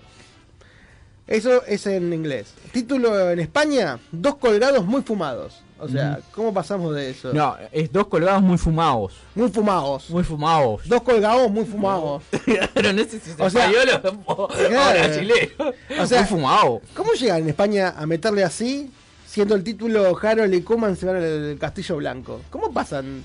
Ale, vos... te- No sé, eh, eh, cuando... Encima cuenta la trama, los Sí, tipos son sí. refumados y todo. Sí, sí, sí. Es malísima la película. Sí. Eh, yo con menos presupuesto algo, algo hago por opuestos. ahí está, ahí, está, ahí está, con menos presupuesto. Eh, Eh, ya cuando tengamos algún entrevistemos a algún director de cine le vamos a preguntar qué pasa con el tema de los nombres de la ex- película Exactamente. porque uno le pone por ejemplo acá en Argentina un nombre eh, y después capaz que en Estados Unidos en lo el cambian, país eh, te lo cambian si eso está arreglado previamente o cada uno le pone el nombre que se le dé la gana Porque es cierto que, viste, que cuando compran, eh, viste que hay- siempre hay libros, tipo Sí. Harry Potter, Señor Anillos, lo que sea, sí y lo pasan a la película, van cambiando un poco la historia del libro pasada de la pantalla grande. sí sí sí Eso no sé si está eh, adaptado con el director, con el escritor de la película, cómo hacen eso. Me parece que no, que si vos comprás los derechos de un libro, vos lo podés cambiar como vos querés a la película. Y esto debe ser parecido. Si vos comprás los derechos de, un, de una película en Latinoamérica, vos le podés cambiar el nombre, el que vos quieras le podés poner, me parece. Es lo que pasó en Rec. ¿Viste Rec? Eh, Sí. es una película española. Sí, sí. La compraron y le pusieron Extermin, no sé qué le pusieron a la película Eh, en inglés. el virus El virus le pusieron. una cosa así ¡Elvira! Elvira le pusieron. le pusieron Elvira. protagonizado por la Chile Zorrilla Perfecto. Eh, y tenemos algunas películas también clásicas, por ejemplo. Yo te digo, 28 días después. Decime qué película puede ser. No sé, una película de una. Sí, no sé, un- una- de alguien que se da cuenta que está embarazada. 28 días después. Bueno, por suerte, me que sido tres meses después. Eh, no, Exterminio. Exterminio, mira. Esta es la película. Eh, o sea, título original 28 días después. Acá le pusieron Exterminio, o sea, directamente. O sea, nada, no hay nada de misterio. Home Alone. O sea, en casa solo. ¿Vos qué me dirías que película? ¿Una de terror? ¿Una tipo Scream? ¿Viste? Claro, en sí, casa pues, solo. un- Una película policial. Mi pobre angelito. Nada de qué. Claro. Eh, otra es The Nightmare Before Christmas. O sea, la pesa- Gracias. pesadilla antes de Navidad, ¿no? ¿Qué película puede ser esa? una de terror, una de. Sí, pesadilla antes de Navidad, una de terror. Terror. El extraño mundo de Jack. O sea, Ah, nada- que- Ni siquiera me imaginé que era animada la película. claro, o sea, no, no tiene nada que ver una cosa con la otra. Otra, otra. Eh, The Sound of Music, o el sonido de la música. ¿Cuál puede ser? ¿Una biográfica de Sí, Charles? ¿Cómo se canta así? ¿Que canta? Eh, Charles, el Eh, que toca el. Sí, el piano. eh, que canta. Sí, sí, sí, sí. La gente no te ve, No, por no, suerte. mejor, mejor que no me vea Ray porque me Charles. va a hacer una denuncia. Ray Charles. Ray Charles. Charles. Charles. Charles. Charles Javier. Charles Javier. Con todo respeto a Ray Charles. Yo si fuera Charles Javier, si tuviera poderes me hago crecer el pelo. ¿Por qué siempre está calvo? ¿No tiene frío nunca? Mucha química. Perfecto, un gran saludo a Charles Javier, a todos los Javier. Eh, vamos ahora, bueno, te dije, el sonido de la música. ¿Cuál puede ser que vos digas? ¿Una biográfica de algún cantante? de Maluma, de alguno de esos por ahí. Sí, seguro. ¿Cuál puede ser? Una de Justin Bieber. Claro. ¡Justin! La novicia rebelde. ¿Qué tiene que ver el sonido de la música con la novicia rebelde? Pero bueno. Otra. Gran, gran, gran película, La novicia rebelde. Excelente. Eh, otra, se llama eh, Primeras 50 citas, ¿no? Título- original. Sí. ¿Cuál puede ser? Adam Sandler. Una película de Adam Sandler. ¿Qué sé yo? Hizo Como si fuera la primera vez. O sea, no sé qué tiene que ver una cosa con la otra. Últimas dos, últimas dos. 101 dálmatas. Ujú. ¿Cómo lo dijeron en Latinoamérica? La noche de las narices frías. Mira, es- es- siempre la conocí como siento un dálmatas igual. Bueno, Nunca había escuchado en las noches de las narices frías. Sí. Me, me suena a otra cosa, pero ¿A qué le sonaba? Era raro. Era como, sí, sí, sí, la naricita. Y la última, esta es un clásico, que estuvo Sí. Tom Hanks, estuvo el otro, oh, eh, grandote. la gente, lo, lo copado de todo esto es que la gente se pierde el unipersonal que hace Miguel que- haciendo gestos. Eh, eh, ahora le decimos, el título original es The Green Mile, o sea, la calle verde. La calle verde. Ah, eh, una de Freddy. Milagros inesperados. ¿Qué ten- ya dijeron que la calle era la verde, ya, cualquier cosa. Eh, que actuaba el, el portachón. Sí, no me va a salir el nombre, Miguel. Le estás pidiendo peras a. Tom Hanks hace de policía. Con esa Sí. cara de bueno. El comisario. El carcelero. Así que cuando quieras hacer una peli, Ale, fíjate que no te, no te ponele cualquier cambien. nombre total, después se lo van a cambiar. Fíjate que poner el nombre correcto, así que... ¿Te gustaron? Sí. ¿Te gustaron las pelis? Sí, sí, sí. Aparte para, Para mí habría que poner, viste, nombres tipo dos, dos letras. Entonces ahí no van a cambiar demasiado. Claro, no hay que poner nombre, que Claro. complete la gente. XXX. Bueno, como triple X. Esa es triple X. Ahí se puede confundir. bueno, que a- el, que, el que confunda, que confunda. Ma, me quiero una peli, XXX salía. Claro, es una película de acción, me contaron. Había mucha acción. Pero bueno, eh, le mandamos un gran saludo a Manuel Salerno, que está del otro lado escuchando por los opuestos, que dice, qué genio Ale que hace por el chivo. Manuel se lee igual que Manuel con doble M. Lo que cambia es el significado. Y la versión en femenino se lee igual, pero se escribe Emanuele, con doble M y dos L. Y para la consigna, arriesgaría alguna salida programada con amigos, pero no para morirme de frío como hoy. O sea, hoy no quiere. La verdad que sí, está fresco. Nosotros la estamos pasando chiche bombón porque ahí nuestro querido operador nos prende el aire, la estufa, todo. Todo, todo junto, el aire acondicionado, la también para, equilibrar. todo. Exactamente. Es más, es más, hace tanto calor que el señor Miguel Valencia está de remera corta. Estoy en, estoy en bata. Y lo último, antes de irnos a la, a la pausa que vienen los chicos de Pasto, eh, estoy viendo el FICAP 2019. No te olvides a pedido de muchos directores y productores de varios países que no llegaron a enviar sus materiales, pero tienen ganas de ser parte del FICAP 2019. Extendemos la convocatoria hasta las 23.59 horas del día 15 del 7 del año 2019, o sea, de este año. Así que, bueno, aquel que tenga un corto, alguna película. Hay alguno que tiene. Eh, no, que sea apta para todo público, ¿viste? Bueno, manden y pregunten, pero creo que es apta para todo público. Así que el que tiene un corto, una película, eh, no sé, un documental, se comunica con los chicos de FICA y participan por el Festival Internacional de Cine que se va a desarrollar en Almirante Brown. Me gusta esto. Ahora vamos con un tema de los hijos de Claudia, antes espacio publicitario, y volvemos con esta locura linda que hemos denominado como Ale. ¡Por los opuestos! Che, ¿quién se murió? El humor. Pero ahora, los sábados, está por los opuestos.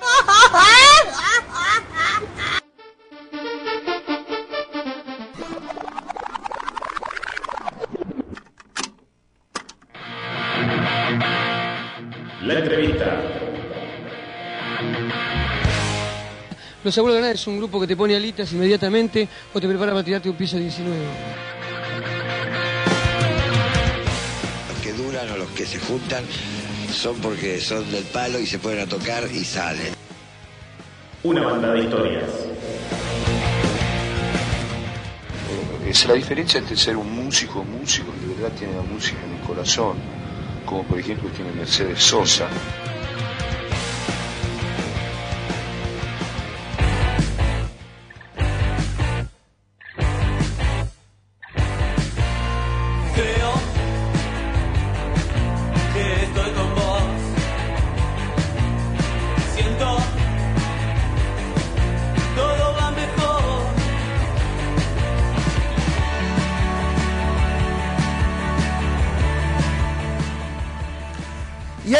Con el último bloque de polos opuestos del día de la fecha, día 6 de julio del año 2019. Todavía, ¿no? Todavía estamos en ese año.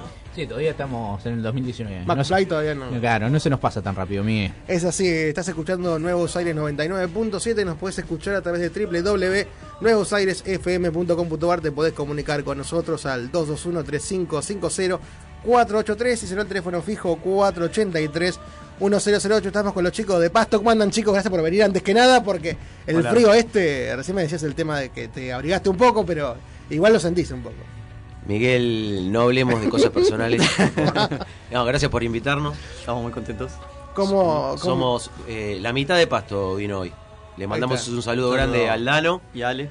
y Ale, que son los dos integrantes que no pudieron venir. Seguramente están viendo por ahí la transmisión, tal Yo vez. creo que sí, Por yo ahí sí. está, está, así que le mandamos un saludo por ahí. uh, Lo que es la ciencia, lo que es la ciencia y se la puede transmitir en vivo. ¿Cómo. ¿cómo viste día sábado?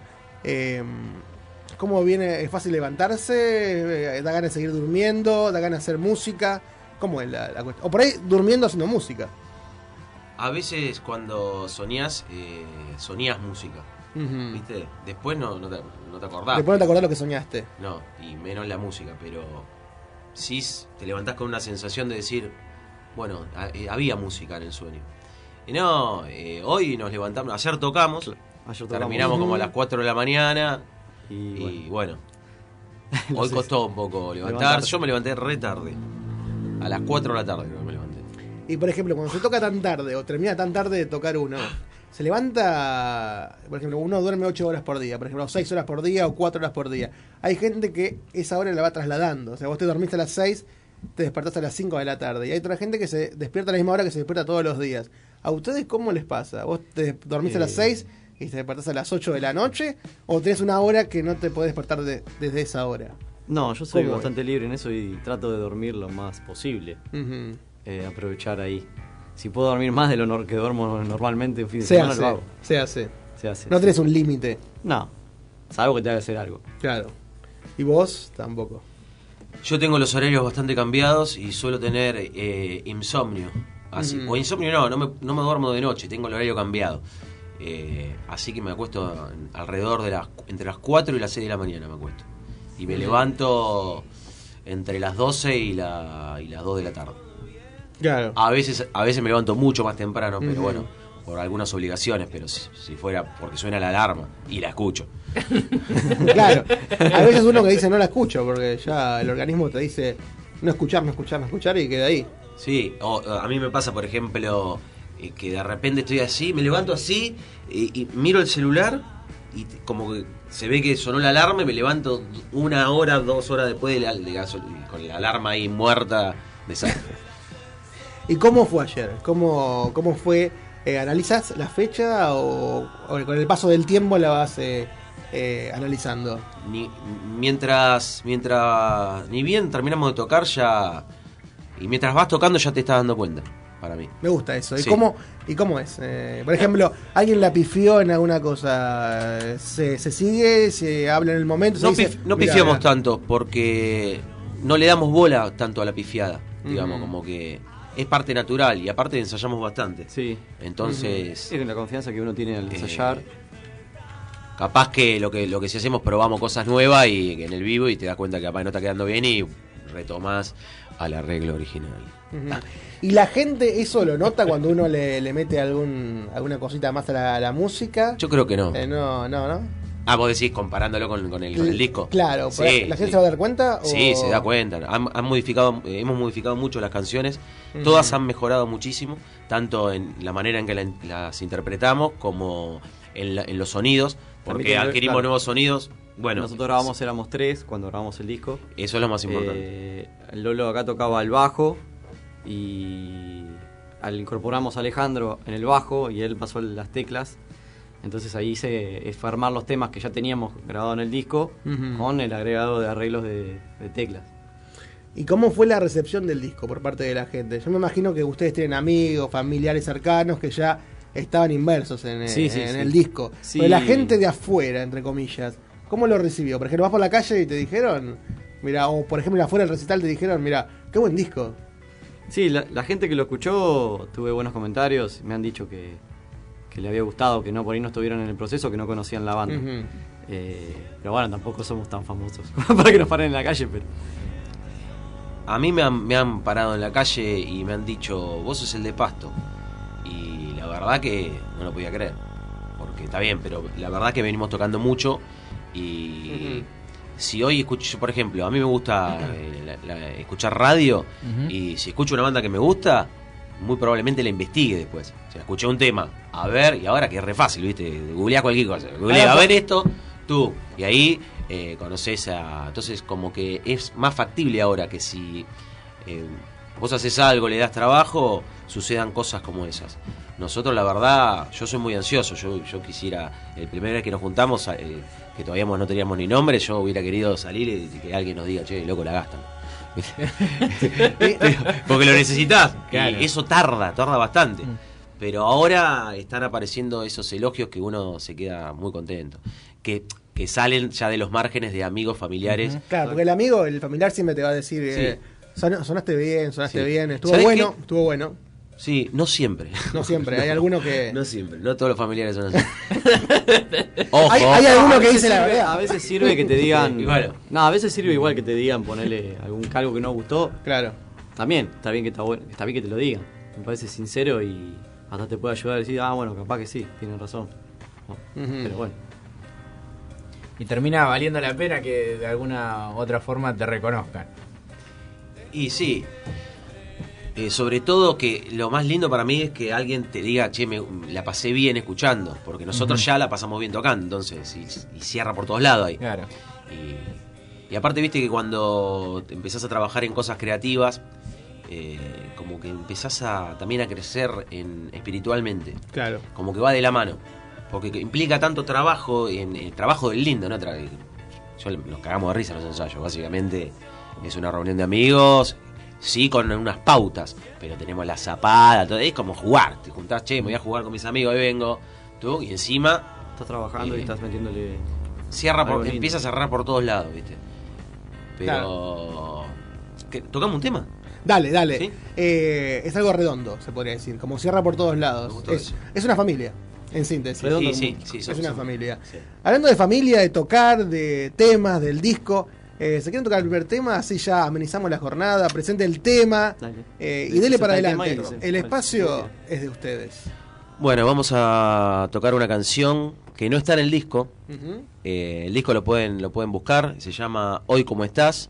Eh, por nosotros que somos Pasto. Está en Bandcamp, en Spotify. digamos, YouTube. en- Lo sí, metimos, YouTube, lo en metimos en todo, lado. redes, Lo metimos sí. en todo lado. Cuestiones digitales. Si no, lo, si no lo encontrás es porque no lo buscaste. Bandcamp es gratis, se puede descargar gratis. YouTube, así que YouTube también lo puedes bajar en el celular. eh, se puede bajar. Hoy, ¿cómo estás? Y ahora vamos a hacer una canción que se llama De pie. No está en el, en el disco, pero va a estar en el segundo.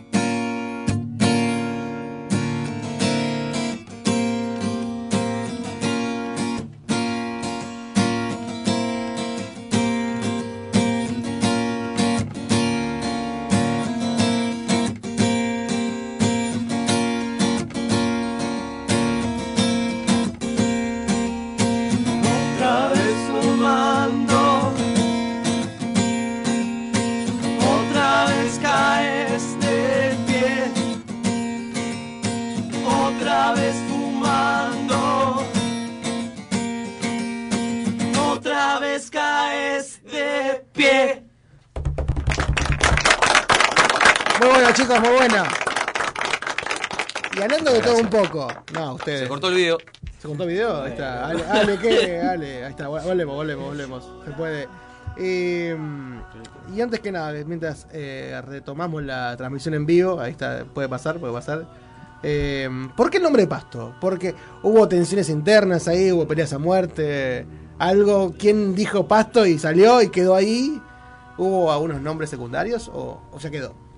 Eh, Ramiro Sagasti le puso pasto, que es el cantante de Pérez y de Roto, que es amigo nuestro y es nuestro. Que estuvieron en la, en la producción de Sí, del estuvo en la disco, ¿no? producción. sí, es un amigo que está, nos ayudó mucho con las canciones. El quinto pasto. Claro, en el, el armado, en, en las resoluciones de, de- de enganches o partes, viste, de sacar. ¿Y, ¿Y cómo fue? El, ¿Por qué el nombre? Porque Ah, ¿De dónde bueno, vino? Íbamos Ah, caminando por Parque Saavedra. Oh, caminando por Parque Saavedra y eh, hace ya como dos años y medio. Y bueno, ya, tien- ya tendrían que tener nombre, eh, dice el flaco. Entonces, y empezamos a tirar un par y de repente, eh, caminando por, por, el, por el pasto lindo ahí de- del Parque Saavedra, hacemos un comentario, che, mirá qué lindo pasto.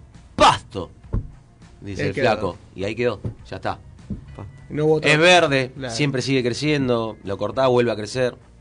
Cierra por todos lados. Y ahí, ahí quedó, quedó pasto, quedó pasto. Y recién hablaban acerca de los mimos de la gente, de que está bueno que la gente de afuera, que no sean familiares o amigos, que también está bueno que les digan, pero de afuera, que les diga que qué buena onda, que la pasé lindo en el recital, qué bueno que sonaron y todo. Eh, está bueno eso de decir, aparte de hacer lo que me gusta, que me guste a mí, que, me guste- que le guste a los compañeros que tengo como banda, que también le guste a la gente que me fue a ver o que fue a una cervecería y también gustó mi onda y gustó mi música. Está bueno eso, ¿no? Sí, sí, es lo más lindo. También creo que nosotros en, la- en las letras eh, estamos diciendo cosas contemporáneas. Eh, nada nuevo bajo el sol, pero eh, a nuestra manera, como ponemos la lupa en ciertas cuestiones. Para mí, to- cada canción habla de algo en particular que creo que, que nos pasa a todos. Eh, y eso me parece que logra la empatía.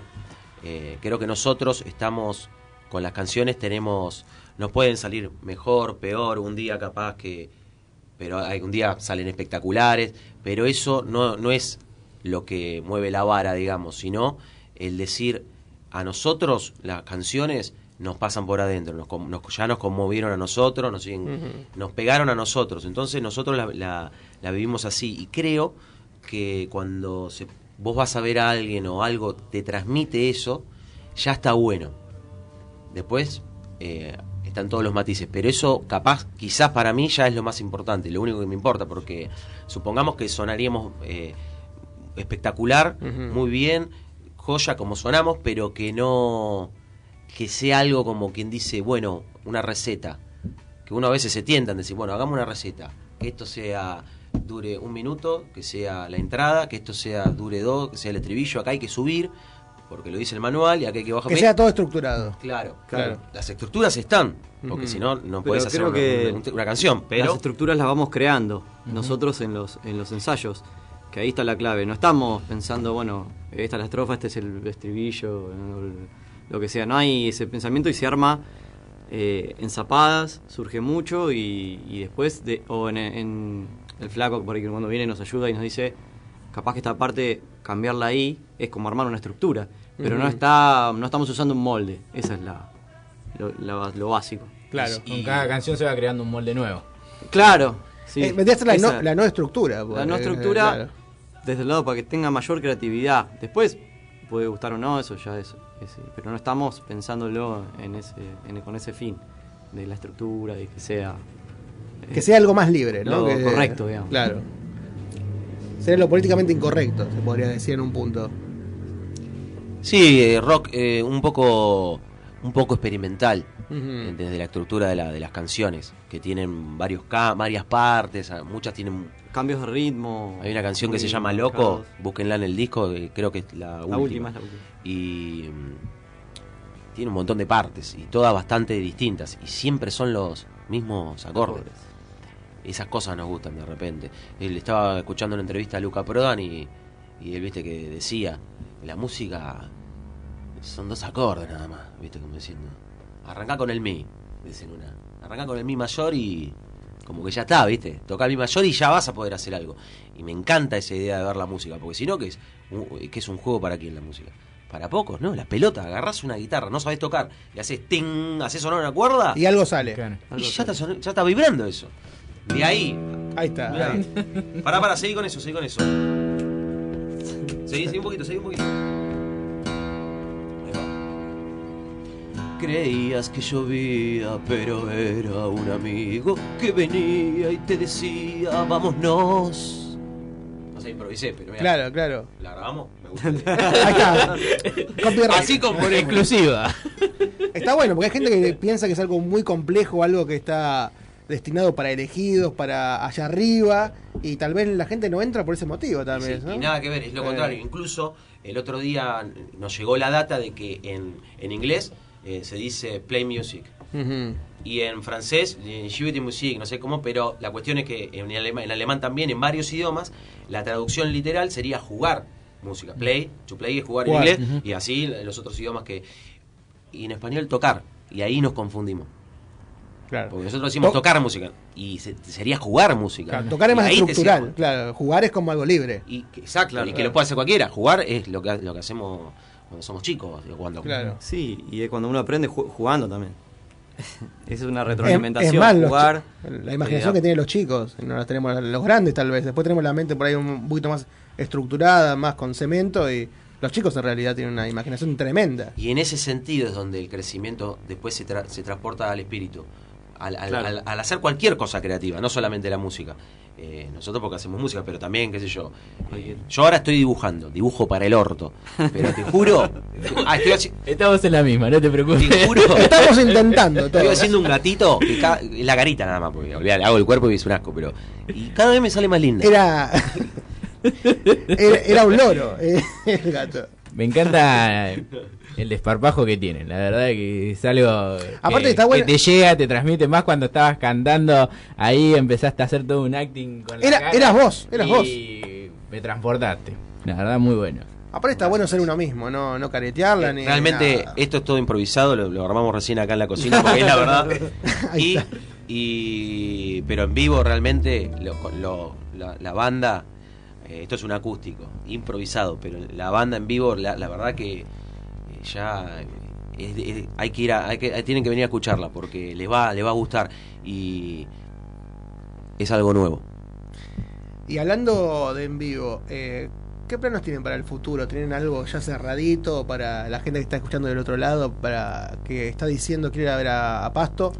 Queremos ir al interior. Estamos interior. por armar una, una fecha con unas bandas amigas para ir a, a- a recorrer por allá. Queremos ir a, a buscar la gente. La gente que- Atraer gente. Queremos ir nosotros a, a buscar, a, a conocer gente y, y tocar por allá. También yo sí, imaginaba vi- en- esos lugares por ahí no se da tanto. que- Claro. vivir en un pueblo. Yo eh, por las historias que me cuentan, me dice, viene algo y casi seguro que voy a verlo porque no hay mucha movida cultural. Entonces creo que es más importante ir a, ir a tocar a esos lugares que tocar acá, que está buenísimo, pero acá el Está que muy quiere, saturado, el que ¿no? quiere cultura, el que Sí, quiere está lleno, lo va a tener, igual, porque pero- está, está buenísimo. Pero Ese es el otro extremo, se podría decir. Acá es impresionante la, la cantidad de, De bandas que hay, de oferta estilo. cultural en todo Sí. sentido. de Sí, sí, sí. obras de teatro, creció una banda, es impresionante y está buenísimo. Entonces es un poco compartir con, con los vecinos y, y nosotros también airearnos un poco, porque la ciudad, a veces, decir que acá tenemos buenas plazas. Es cierto, Sí, es cierto. Yo me siempre pienso, si no tuvieran estas plazas, más de uno de los que viven acá ya se hubieran ido. Seguro, Plaza Italia, tenés el Parque San Martín, eh, El bosque. el, el bosque, son pulmones que todavía te dan un poquito de aire, un poquito de oxígeno Y en el vista, cemento. en el cemento. árbol, que está lleno de árboles, está bueno en ese sentido la ciudad. Pero yo siempre pienso, es un muy buen maquillaje. Sí. Es un muy buen maquillaje, no deja de ser una ciudad. Entonces estamos ahí, estamos No, ahí. de- no deja de ser cemento, igual. Eso sí. Eh, chicos, ¿cómo la pasaron? ¿Bien? Bien, ¿La pasaron espectacular. bien? Van a volver algún día. Tienen que volver. Sí, sí. Van a volver. Eh, en serio, gracias por haber venido, por la onda. Ahora cerramos con un temita. Bueno. Eh, antes que nada, saludamos al, al operador que está ahí siempre. Se sacó la capucha ahí, se sacó Sí. la capucha. Bien. Gracias a Valentina por estar ahí como todos los sábados, para hacernos el aguante con, a Ale y a mí, por aguantarnos en esta Y sí. locura, en esta Y locura. Ya son 136 programas. que- Ah, años pensé que era, no. no, todavía- 136. 136 Ah, programas. bien. Ahí estamos. Muy bien. estamos- Y todavía estamos, a- Y todavía al seguimos, aire, sali- todavía seguimos al aire. ¿Cuántos años son 136 programas? Eh, casi tres años. ¿no? Casi tres años, En septiembre cumplimos tres años. Bueno, si hacen fiesta, inviten y tocamos Ob- en vivo. Obvio, nos encantaría que estén en vivo acá haciéndose el aguante. Pero Eh, eléctrico. Obvio, obvio, lo que ustedes quieran, lo que ustedes quieran. Tiramos la casa por Y la tiramos, ventana. tiramos la radio por la ventana. ahí. eh, gracias Ale por estar ahí como Un gusto, Miguel. Nos volvemos a reencontrar el próximo sábado con más que. Polos opuestos. Ahora lo dejamos con los chicos de Pasto que despiden este polos opuesto del día de la fecha. Así que el espacio es suyo y dele para adelante. Gracias por haber venido. Un gustazo que nos dimos el día de hoy. Gracias, chicos. Eh, la verdad, impecable todo acá. Muy buena onda y somos Pasto. Escuchen hoy cómo estás. Vénganos a ver en vivo que sonamos hermoso. Y ahora vamos a tocar una canción que se llama Todo Bien. La pueden escuchar en el disco también.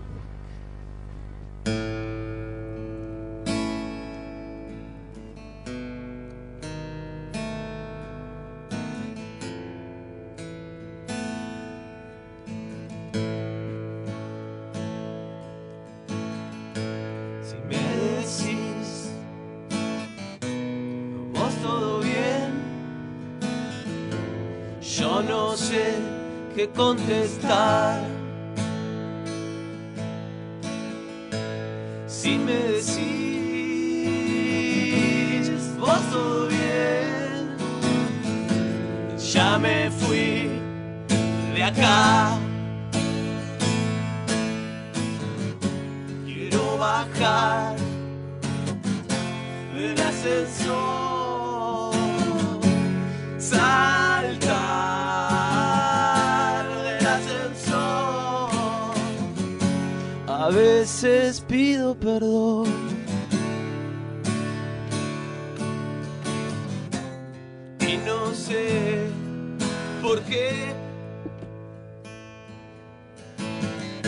Yo ya no sé